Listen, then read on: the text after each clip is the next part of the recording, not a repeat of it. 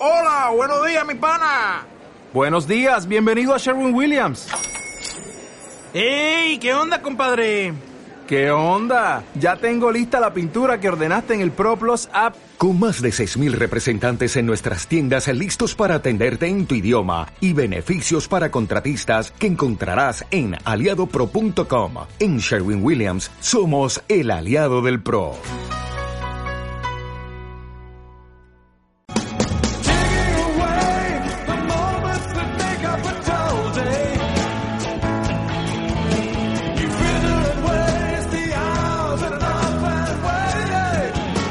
Estás escuchando El Soñador de Guardia con Ana Zamacona y Ángel Villares.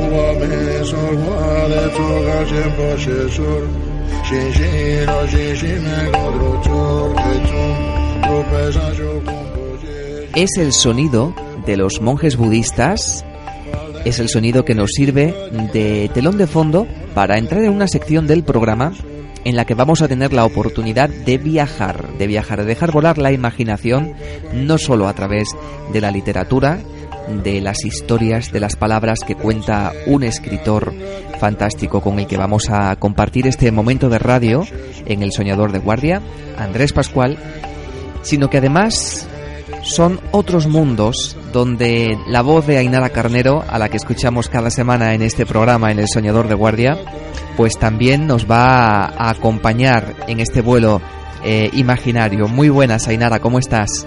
Hola, muy buenas, ¿qué tal? Bueno, pues eh, es un placer tenerte con nosotros. Eh, todas las semanas te tenemos, pero esta semana te tenemos de otra manera, en una manera más directa y más personal, disfrutando contigo como siempre. Esta música, eh, decía antes, de los monjes budistas, Ainara, que hace referencia, comentabas, al primer libro, pues este escritor que a ti tanto te apasiona, ¿no? Y que tanto te gusta, que es Andrés Pascual. El primer libro que, que él tenía, eh, bueno, que tiene, es El guardián de la flor de loto y como bien dices, pues habla de los monjes budistas y toda esa magia que hay ahí alrededor. Yo creo que es una muy buena manera de empezar porque creo que fue de los primeros libros que, que hicimos en la sección de Lecturalia, creo recordar. Entonces, bueno, esta vez, como, como tú bien dices, en vez de ser yo la que hable de los libros, va a ser el propio autor. Y creo que, que va a ser una parte muy importante para que la gente pueda conocer realmente de lo que hablamos en, en la sección.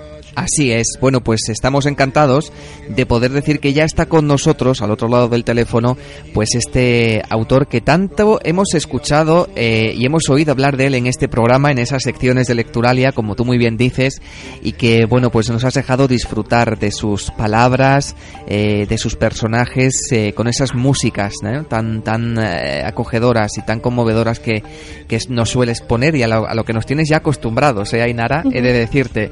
Bueno, Andrés eh, Pascual. Hola, ¿qué hay? Muchas gracias por invitarme. Muchísimas gracias a ti por estar esta mañana con nosotros en El Soñador de Guardia. Bueno, pues un escritor que nace en Logroño en el año 1969, apasionado de la música, pianista de formación clásica bueno, pues un hombre que se deja también llevar por los viajes, un viajero incansable, ha recorrido medio mundo buscando nuevas sensaciones, pues eh, hay que decir que sus novelas están inspiradas en gran medida en esos viajes que le han aportado un enriquecimiento personal e interior muy importante. Sitios como Etiopía, Israel, Líbano, Siria, Bután, Sri Lanka, la India, Ecuador y tantos otros, Japón, Perú, Indonesia, muchos sitios. Eh, escuchándolos así parecen más todavía los que son, madre mía, sí, sí. Te puede parecer una, barbaridad, ¿no? El, escucharlos así. Colaborador en programas de radio, de emisiones eh, nacionales, eh, una persona pues eh, involucrada no solamente en la música y la literatura, sino también en medios de comunicación y autor de libros tan conocidos como El guardián de la flor del loto, El compositor de las tormentas o El haiku de las palabras perdidas, libros que ya han aparecido en este programa gracias a la fantástica voz de Ainara Carnero a quien tenemos con nosotros y bueno, que está ya deseando, deseando lanzarte una serie de preguntas interesantes. Vamos con ello, Ainara. Antes de nada, tengo que decir que, bueno, vamos a tener eh, un tiempo muy cortito para la entrevista, pero es eso, que se nos va a hacer muy corta, porque si algo me han enseñado los libros, o viajes más bien, de Andrés Pascual, es que hay tanto por aprender que todo lo que nos va a contar se va a quedar muy corto, al igual que sus novelas. Así que no Lo que pasa es que tú me quieres mucho, ¿sabes? Eres una Ah. lectora, bueno, bueno, de las que te tengo que poner en el, en el podio, No, porque desde luego con, con todos los, los premios encima, porque es un gusto tener gente que te sigue como tú, con tanta fidelidad. Es que es un Bueno, placer. pero en eso se nota de que, que no es peloteo todo esto, que aunque hayamos hecho varios libros, no hace falta vender tus, tus entrevistas, ¿no? Porque tus obras se, se venden por sí solas. No es que tengamos que hacer entrevistas para promocionar, sino que, bueno, hay un, un montón de premios y un montón de, de lectores que, que ya los tienes. Sí, no, la verdad es que está siendo un, un viaje maravilloso, como decíais, y además se puede llamar viaje desde muchos puntos de vista, ¿no? Porque en mi carrera literaria pues han ido muy unidos los viajes físicos de los que hablabais antes con los viajes literarios en sí, lo que se ha traducido luego en, historias, que todas ellas tienen un viaje dentro, aunque sean novela pura, ¿no? Y también pues ese viaje de crecimiento personal que todos hacemos con cada paso que damos en cualquier dirección, ¿no? Y a mí la verdad es que el conocer pues mundos tan lejanos inicialmente al nuestro o aparentemente tan lejanos, pues me han aportado un montón de alternativas para contemplar esta vida loca pues de, de formas distintas y de esa forma pues vas creciendo poquito a poco. Yo no digo que sea buena persona en este momento, pero sí que os prometo que soy mucho mejor persona de lo que era cuando empecé a escribir. Bueno, eh, yo siempre he tenido una duda. ¿De dónde se saca tiempo para todo? O sea, eres músico, abogado, colaborador en radio, conferenciante, viajero, escritor. eh, mm, seguramente podremos seguir. ¿De dónde se saca tiempo para todo? Pues no sé, yo creo que es una cuestión de, de organización y de rutina, que no tiene nada de glamour, dicho así, pero al final las rutinas son las que te salvan y las que te hacen verdaderamente producir. Eh, eh, igual me da eh, eh, a, a cualquier nivel. Fíjate, yo tengo una amiga en Madrid que me llamaba, que decía de mí que yo era el hombre que no sabía perder el tiempo, pero es que es que no sé, o sea, es que me das, me das una hora y la tengo que llenar como sea, porque si no me entran unas ansiedades y unas cosas terribles, ¿no? Entonces al final pues la, la verdad es que, que todo eso pues trae sus frutos por lo menos en cuanto a cantidad, o sea que sí que te da tiempo de hacer muchas muchas cosas en 24 horas al día en 365 días, ¿no? ¿Y cómo se empieza? ¿Cómo se te ocurrió a ti la idea de, de decir, bueno, mm, supongo que será hecho este viaje, he aprendido cosas, tengo que escribirlas y de repente te encuentras con un montón de, de folios? No sé si, si fue así. eh, fue, fue de forma más o menos espontánea, así como bien dices. Yo llevaba muchos años, como habéis comentado, también haciendo música, incluso de forma profesional y con bandas de rock and roll, etcétera. Pero estaba un poco mm, eh, decepcionado no con el hecho de tocar, que sigo tocando con mis amigos, pero sí con el hecho de la composición. Y necesitaba lanzarme una aventura nueva creativa en sí mismo, ¿no? Y fue al volver de un viaje al Tíbet, que habéis eh, ambientado pues con esos cornos, que eh, dije, joder, todo lo que he vivido aquí, o sea, todas las experiencias, sensaciones distintas que me han, que me han aportado pues este escenario mágico, ¿no? No estaría mal para esta primera contar, novela ¿no? que yo tenía en mente y que, bueno, pues estaba esperando el momento de, de llegar. Entonces me puse, además le, me acuerdo que le dije a mi mujer, voy a escribir una novela de las gordas. Entonces, como ella ya me conocía de sobra, le pareció lo más normal. Ah, pues bien, vale, cariño, muy bien, gracias, ¿no? Y al poco, eh, yo sí que sabía que no quería escribir un libro de viajes, sino que quería escribir una novela en sí, pero pero sí que vi que aquel viaje pues tenía un montón de elementos de ficción, o sea, al revés, de realidad que, que parecían ficción pura, ¿no? Para cualquier thriller. Entonces, pues fue una aventura apasionante que se convirtió en un sueño, que fue la publicación y, y esos miles de lectores que me empezasteis a seguir y, un sueño que se sigue prorrogando y prorrogando, ¿no? Entonces, al final todo se ha ido retroalimentando, o sea, ha habido más más eh, lectores, más viajes, a su vez pues más novelas que provocaban más lectores, más viajes y más novelas. No es un círculo nada vicioso, lo puedo asegurar, sino un círculo Bueno, maravilloso. Eso de nada vicioso yo creo que, que te ha ido enganchando, ¿no? Que, que has Sí, dicho, bueno, sí. tengo que viajar más y más y más y esto da para, para no acabar nunca. Además, no veas, es que queda muy bien eso de cuando te vas a un viaje y te dicen, ¿dónde te vas y tal? Y digo, no, me voy a buscar escenarios como Woody Allen, ¿sabes? Para las películas, pues igual, ¿no? O sea, parece que te vas de, de viaje a Bután o a, o a Madagascar y, y, y encima pues que estás que estás aprovechando para, para producir, ¿no? Lo cual ya, pues bueno, pues es, la, es una bomba, claro. ¿Qué, ¿Qué es lo que más enseña el viajar? ¿Qué país te impresionó más, por ejemplo? Es muy difícil escoger uno de todo ese listado que me habéis, que vosotros mismos me habéis recordado, ¿no? En la presentación de, de la entrevista. Pero mm, de todos ellos te quedarías con, con algo Mira, por un lado hay enseñanzas que, que además pues eh, forman parte de una charla que he dado en algunos institutos Cervantes, en varios países también, que se llama Viajar 10 enseñanzas para mejorar tu vida y que habla que todo viaje, pues aunque sea a la vuelta de la esquina o al, o al confín del mundo, pues te enseña a, a, a, contemplar la vida con perspectiva, a, aprender a dar las gracias y a pedir ayuda, pues a, sé yo, también mm, no sé, al final que el esfuerzo pues eh, siempre obtienes tu recompensa, descubrir tu verdadero yo, que lo importante es el camino, o sea, son enseñanzas genéricas. Pero al final pues como viajes que sí que me hayan impactado en el sentido de dejarme una huella de estas crisis imborrables, pues tengo el viaje que hice en su día a Etiopía, por ejemplo, que no se ha plasmado en ningún libro, pues lo recuerdo como una maravilla, ¿no? De, de viaje inolvidable en cualquier caso, ¿no? Porque yo me acuerdo también de, del viaje a Cachemira que hice en su momento, que pasaron nueve años hasta que se convirtió en libro, ¿no? Pero era un viaje que me impresionó muchísimo también y que al final sí que pasaron las páginas, ¿no? Y bueno, te habrás encontrado con personas, mm, con muchas personas, con, con gente con la que habrás hecho mucha amistad, supongo. ¿Hay personas reales en, en los libros? Más que personas reales sí que hay pequeñas fotografías de gente que he conocido y que me gusta llevar a los, a los al papel, ¿no? A las páginas. Hay algunos que lo haces como un guiño, pues poniendo algún tipo de, de, de, matiz de su personalidad o de su físico, y hay otras personas que, que le robo el nombre, o sea, más que nada para que sepan que cuando escribo una novela me acuerdo de ellos, ¿no? Pues sobre todo en el haiku de las palabras perdidas, por ejemplo, todos los personajes se llaman con nombres de gente que yo conocí en, en Japón, en los viajes que hice allí para preparar la novela. El, y, y, es bonito, o sea, porque al fin y al cabo pues están vivos también dentro de ella, aun cuando, por supuesto, los caracteres de los personajes no tengan nada que ver con los reales, ¿no? Bueno, eh, hemos hablado de que eres músico, la música siempre está muy presente en los libros. Eh, cuéntanos qué te aporta y por qué esas canciones. Por ejemplo, eh, en el, el, Sol brilla por la noche en Cachemira está muy presente la, la canción que se llama Gabriel, que es preciosa. Eh, la de Paradise de Coldplay. ¿Por qué esas canciones? Hombre, pues la, la verdad es que mientras escuchas, eh, mientras escribes, quiero decir, siempre tienes pues una pequeña banda sonora personal. Y al final, como ocurre siempre con las canciones, pues acaba formando parte del libro en sí mismo, ¿no? Porque el, es igual que cuando tienes un primer amor en, en la, te acuerdas de él y te acuerdas de las canciones que escuchabas en aquel momento, cuando te acuerdas por primera vez, o por segunda, por tercera, vamos.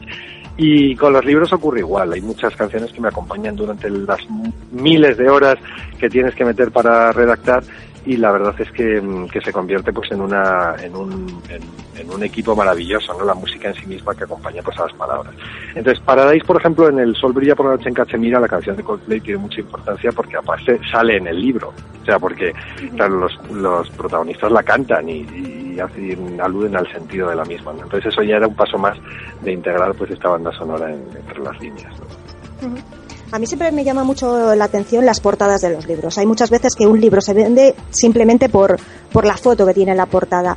Háblanos de las tuyas. ¿Las eliges tú o qué expresan cada una? Bueno, las portadas es una labor de la editorial y que lo hacen fantásticamente bien porque son quienes controlan el mercado, no, no quitándole eh, romanticismo a la historia, sino simplemente sabiendo que los libros hay miles de ellos y se tienen que vender también por impacto, ¿no? Uh -huh. Entonces, hombre, a mí sí que me gusta participar en el proceso creativo, pero hay unas profesionales en las editoriales que se ocupan de esto día tras día, ¿no? Entonces, hombre, a mí sí que me gusta la portada del haiku de las palabras perdidas, muy bonita, con ese sol ahí naciente, pues tan nipón, por un lado, y, pero la portada que fue fundamental en mi carrera fue la primera, que fue el Guardián de la Flor de Loto, con Eso esa es. portada azul, con el Himalaya al fondo, ¿no? Que era sugerente y salvaje al mismo tiempo, pues igual que, el, que, el, que lo que se cuenta en el libro, pues es un país, el Himalaya, el Tíbet en sí mismo lleno de magia, pero que también pues necesita de, de, una fortaleza enorme para, para sobrevivir y dar un solo paso, ¿no? Por sus eh, inmensas laderas de nieve, ¿no? Entonces, bueno, las portadas tienen eso que, de, que mostrar en cierto modo pues lo que hay dentro, ¿no? Es muy difícil, pero tiene que ser un pequeño golpe que te entone con lo que vas a leer luego. Lo que no tiene que hacer una portada es despistar. O sea, porque lo, no puede tener todos los elementos del libro, pero tiene que ser en un sentido o en otro pues acorde con él, ¿no? Bueno, uno de los libros eh, más importantes supongo que de, que habrán marcado de alguna manera es el haiku de las palabras perdidas, porque coincidió con eh, la publicación, creo que con el tsunami en Japón, si no me equivoco. Sí, eh, en realidad es el terminar el libro. Yo acabé el libro a principios de marzo de 2011 y, mm, y, mm, pues, me acuerdo, o sea, que precisamente el tsunami fue a los pocos días y cuando llegó mi agente eh, Monse Yáñez a la Feria de Londres, que fueron pocos días después a, a vender la- los derechos para las publicaciones extranjeras, para las traducciones, le decían, dice, pero tu autor ha escrito este libro en 15 días, ¿no? O sea, porque les parecía mentira que un libro que hablara de energía nuclear, de, de las bombas no solo, sino también del conflicto nuclear actual y que, mm, que fantaseara en un momento dado pues con lo que podría ocurrir o no ocurrir y que justo pues en nada más poner el punto hubiera ocurrido lo que hubiera ocurrido. Entonces para mí fue pues en principio un golpe también de responsabilidad enorme porque digo, bueno, va a haber miles de libros por la calle hablando de este tema cuando ocurre algo tan serio, ¿no? Y lo que hice fue ponerme en contacto con la Embajada de Japón que leyeron la novela eh, el, y, y- y, bueno, y me dieron el regalo de decirme que les había encantado, que había captado pues un sentir nipón tan distinto al nuestro, incluso me acompañaron el agregado cultural y todos sus asistentes pues en las presentaciones que hice del libro en Madrid. ¿Y se podría decir que ha sido casualidad o que está todo predestinado por alguna manera? Hombre, eso que lo decida cada cual, que no me atrevo a darte una respuesta que diga nada, porque es muy es que ha sido ¿no? como, Yo creo, como un Sí. punto, ¿no? Porque tus, tus novelas también tienen parte de eso en común, ¿no? El, el destino, podríamos decir. Vidas que están separadas, completos desconocidos en diferentes puntos del mundo, eh, que tienen un hilo en común y que llegan a encontrarse, ¿no? Entonces, mm, Sí, así es. no sé si, si el destino está muy presente en tu vida, si crees en ello, en que todos bueno, más tenemos... que nada, más que nada creo que lo que fabricamos nosotros es el propio destino, ¿no? o sea, con cada paso que damos pues vamos generando un universo un poco mejor un poco peor y hay que ser conscientes que aunque parece que no somos capaces de cambiar nada porque somos seres infinitesimales, pues al mismo tiempo nuestro corazón alberga toda la la fuerza para hacer grandes cambios, ¿no? Como hacen los héroes de las novelas. Entonces, más que creer en el destino, creo que somos capaces de construir nuestro propio destino. Y si no nos da tiempo de construir uno en nuestra vida, pues estaremos construyendo en aquellos que vienen detrás, que al fin y al cabo son parte de nosotros también. Mm, muy cortito se nos queda el tiempo porque hay muchísimas cosas que hablar. Ya veis que no nos hemos centrado en un libro, o sea, en, en, en cada libro para decir de qué van y todo eso, porque yo Nah, ese es prefiero, otro tema. Sí, prefiero que sea la gente la que, bueno, mm, te haya escuchado, eh, sepa un poquito de, de qué va todo esto, se interese y, y se pique un poco, ¿no? Y diga, voy a ir a, a buscar este libro, a ver si es verdad lo que me cuentan y a ver si yo también soy capaz de, de viajar. Eh, Bueno. Yo creo que mm, te vamos a despedir porque no tenemos mucho tiempo ya, pero quería decir algo. Creo que Andrés Pascual no es un contador de historias, es, podríamos decir, un maestro, ¿no? Es como ir a una clase de un historiador, de un viajero, que es capaz de usar las palabras precisas, explicarte el funcionamiento, por ejemplo, de las Naciones Unidas, de la cultura milenaria del Tíbet, de cómo se crea una nota musical, o en medio de una tragedia que encuentres la esperanza. Y eso lo cuenta y lo sabe contar eh, tan bien porque lo ha vivido, porque ha estado en cada lugar y te lleva con él a ese viaje. Y a mí no me importa decirlo, pocas veces alguien me ha enganchado tanto con la lectura, eh, ni ha hecho que me interese por una central nuclear o por una bomba en el desierto. Y bueno, cuando leí el, haiku, eh, no pensaba que me gustaría por la temática, ¿no? Por el, por el hecho de las centrales nucleares y tal, pues no te llama mucho la atención. Pero os aseguro, y se lo dije en un mensaje a él al acabar el libro, eh, que sentí el temblor del terremoto. Y acabé eh, llorando con un malestar horrible, de verdad, en el cuerpo cuando acabé el libro, porque realmente es eso, vives lo que, lo que estás leyendo y eso es increíble. Y mm, quiero acabar con una frase de, Andrés eh, que está en su página web y que dice, ¿quién puede afirmar que sus recuerdos no están moldeados por el tiempo? Lo único cierto es que somos lo que hemos vivido y una parte importante de mi vida son los viajes, pero también lo son los sueños. Y yo creo que con esta entrevista hay mucha gente que va a querer eh, soñar con, con la literatura y con los viajes de Andrés. Eso espero. Bueno, pues muchísimas gracias. No quiero añadir nada más porque te ha quedado tan bien que lo voy a estropear seguro. Con lo cual, pues ya. No, no, necesitaríamos más entrevistas todavía para seguir un poco ahondando en, en todos esos viajes y que nos, que nos cuentes todos los países y todas las culturas que hay por ahí que, que están todavía por descubrir. Pues muchísimas gracias, Bueno. Andrés Pascual. Gracias también a ti, Ainara, por este momento que nos habéis regalado en el programa, de este momento de literatura, de viajes, eh, de experiencias tan bonito y tan interesante. Y Andrés, ya sabes que estamos para lo que necesites en El Soñador de Guardia. Muchas gracias, claro que sí. Muy bien, hasta muy pronto. Gracias. Adiós.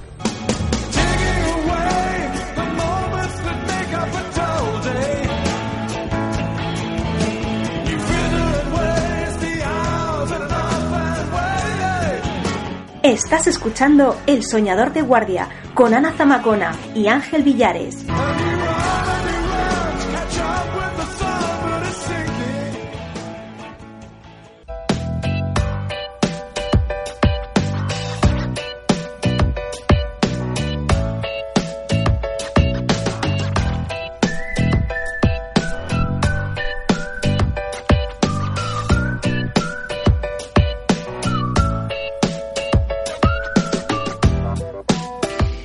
Momento de cine en El Soñador de Guardia y nos dejamos llevar por el encanto y el talento de una actriz internacional que es Julia Roberts, Ana, con una película que tiene mucho que ver con el tema que tocamos esta semana de superaciones personales. Cuéntanos. Pues yo creo que sí. Eh, mira, eh, la película es eh, Ace Praise Love, es, está dirigida por Ryan Murphy y protagonizada, como tú bien has dicho, por Julia Roberts.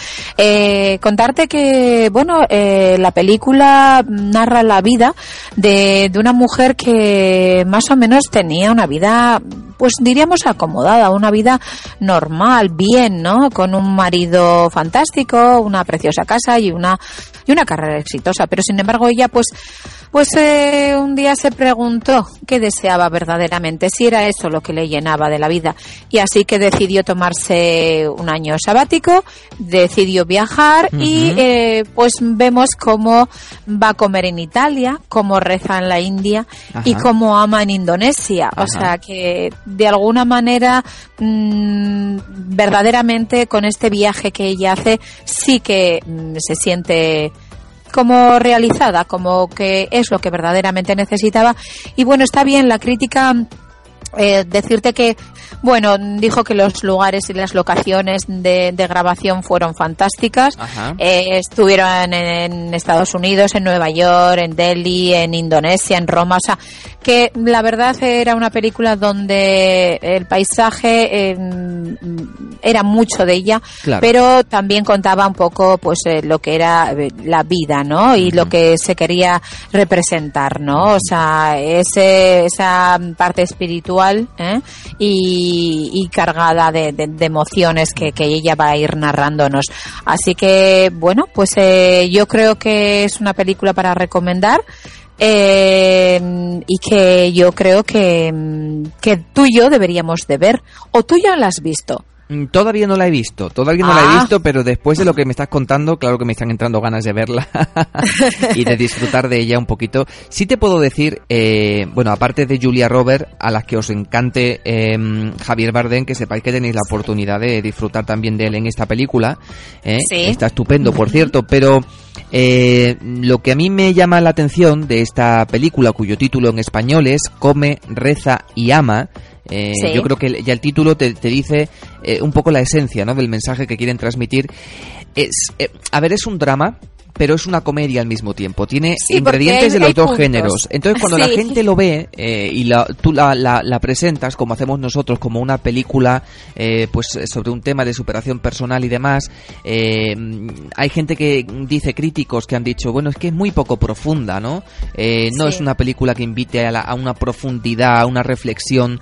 Eh, demasiado eh, demasiado profunda. Sin embargo eh, yo pienso que tampoco todas las películas de superaciones personales tienen por qué ser así. Tienen que encerrar tanto drama. Eh, eh, yo la, la considero Ana una película de superación personal con una profundidad light ¿De acuerdo? Que te permite Sí. reír, que te permite ver la historia de una forma relajada, disfrutar de toda una estética, eh, como tú muy bien dices, de paisajes muy, muy atractiva al modo Sí. como Julia Robert trabaja, que todos lo sabemos. Eh, Bueno, pues interesante película para ver en familia y para, para que nos toque un poquito ahí el corazón y, y nos invite a, a- a darnos cuenta de que, bueno, de que a veces el darle un parón a la vida y el decir hasta aquí. Eh, voy a empezar es. de nuevo en otro sitio, eh, voy a, a ver Sí. qué me sugiere, qué amigos encuentro, etcétera, etcétera. Eso es importante para, para seguir hacia adelante, ¿no? Y yo creo que esta película, pues, nos, nos da ese mensaje. Sí, y sobre todo de alguna manera tú, como lo has dicho genial, ¿no? Que a veces creemos que lo que tenemos en la vida es lo que mm, deseamos y tal, pero nos damos cuenta de que no, ¿eh? y que necesitamos un cambio total y de verdad, de verdad, eh, interiorizar nuestros sentimientos y encontrarnos nosotros mismos. Y bueno, pues eh, no es que sea profunda, profunda, pero creo que sirve un poco para, mm, para que de alguna manera vivamos otras experiencias y, y intentemos ser felices con otras cosas. Claro que sí, sobre todo el significado que tiene aquí eh, el- los viajes. ¿Eh? Eso Porque es, como eh, lo que te puede dar. sí, Como un sí, viaje te puede marcar tantísimo. Y eso muchas veces nos ha pasado en la vida. Eh, resulta que de pronto hemos ido a un sitio de vacaciones o con unos amigos. O, y el sitio, el momento, el contexto, el ambiente, no sé, cualquier cosa que te pueda suceder realmente te marca, ¿no? Te puede enriquecer, te puede hacer es. cambiar, reflexionar. Los viajes están, yo creo que también para eso, ¿no? No es solamente eh, un, eh, bueno, pues un- un- una cosa de diversión, sino que además también es un, es un enriquecimiento personal en todos los Sí. niveles. Y no hay más que oír sino Andrés Pascual como él habla de sus viajes y se- de sus experiencias en ellos y de todo lo que han aportado. Así que, bueno, pues vamos a quedarnos con eso, ¿te parece? Vamos a quedarnos con esta película fantástica que os recomendamos ver en familia porque os va a entretener mucho. Come, reza y ama con Julia Roberts y con nuestro Javier eh, Bardem. Y continuamos en nuestro programa con muchas más cosas en El Soñador de Guardia.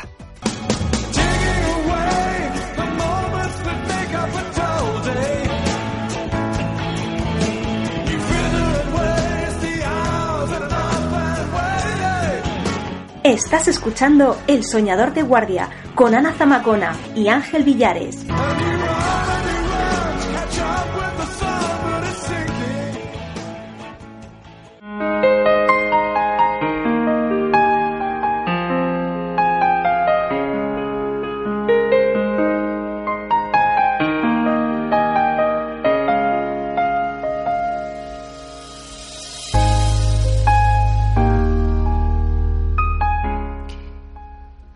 Queda prohibido.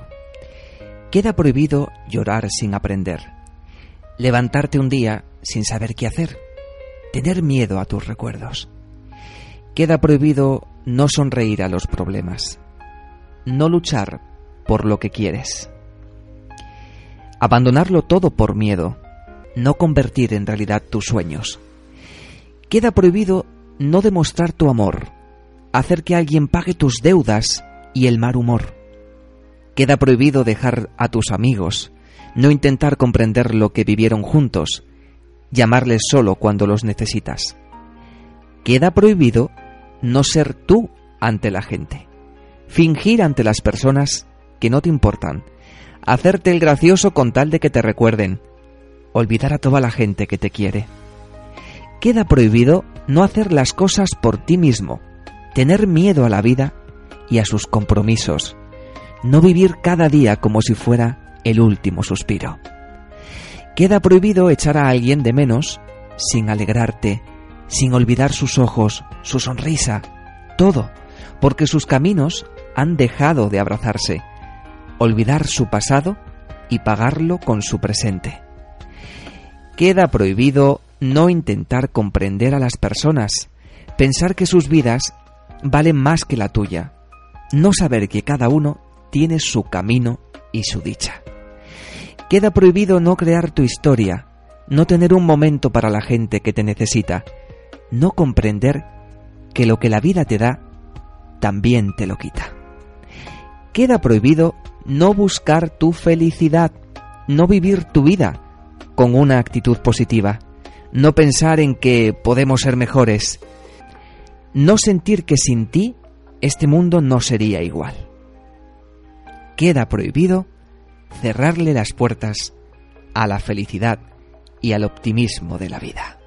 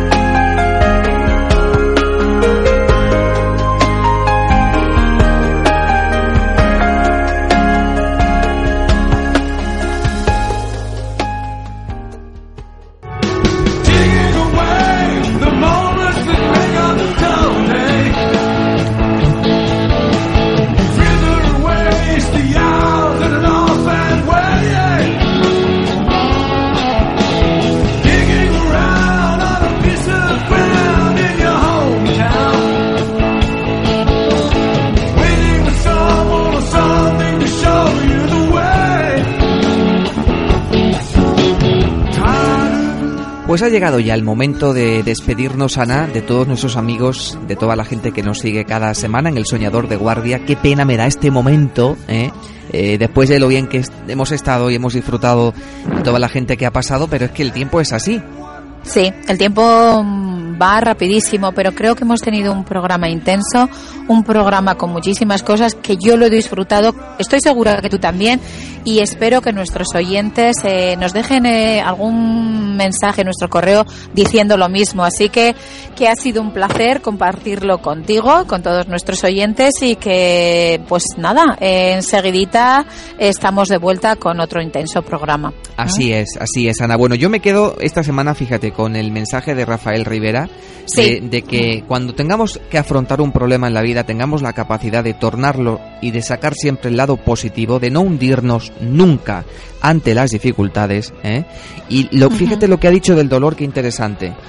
Que consideremos el dolor como un trabajo y que se lo ofrezcamos a los demás. Es decir, porque lo teniéndolo más- yo, no lo tiene el prójimo. Y yo creo que es una terapia psicológica y una manera de afrontar la vida realmente maravillosa. Así que, Rafael Rivera, gracias de verdad, de corazón, por haber compartido ese tiempo con nosotros. Y bueno, pues todas tus enseñanzas de ese libro fantástico, El hombre que decidió vivir, las trataremos siempre de tener pendientes en nuestra vida. Al igual que la fe, que es muy importante. La fe mueve montañas y la fe Eso nunca, es. nunca Eso. se debe perder, nunca. Ujú. Y bueno, luego Andrés Y- Pascual, que ha estado fantástico con nuestra querida Inara. ¿eh? Sí, Eh, sí, La sí. verdad que lo he disfrutado muchísimo. Mm, me voy con muy buen sabor de boca esta semana, así que con ganas también de preparar ya el siguiente, ¿eh? para estar con todos vosotros aquí en El Soñador de Guardia, en Sol Cáceres Radio y Radio Sansueña, la semana que viene y por supuesto compartiendo todo esto contigo, Ana. Un abrazo muy fuerte y cuídate mucho. Lo mismo te digo, un abrazo y hasta la semana que viene. Adiós. Adiós.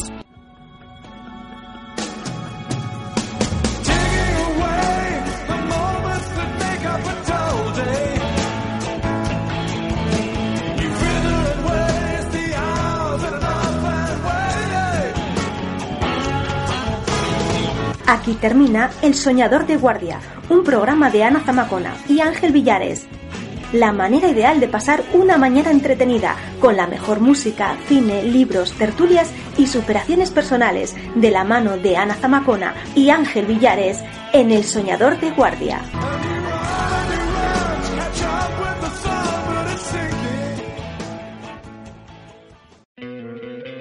¿No te encantaría tener 100 dólares extra en tu bolsillo?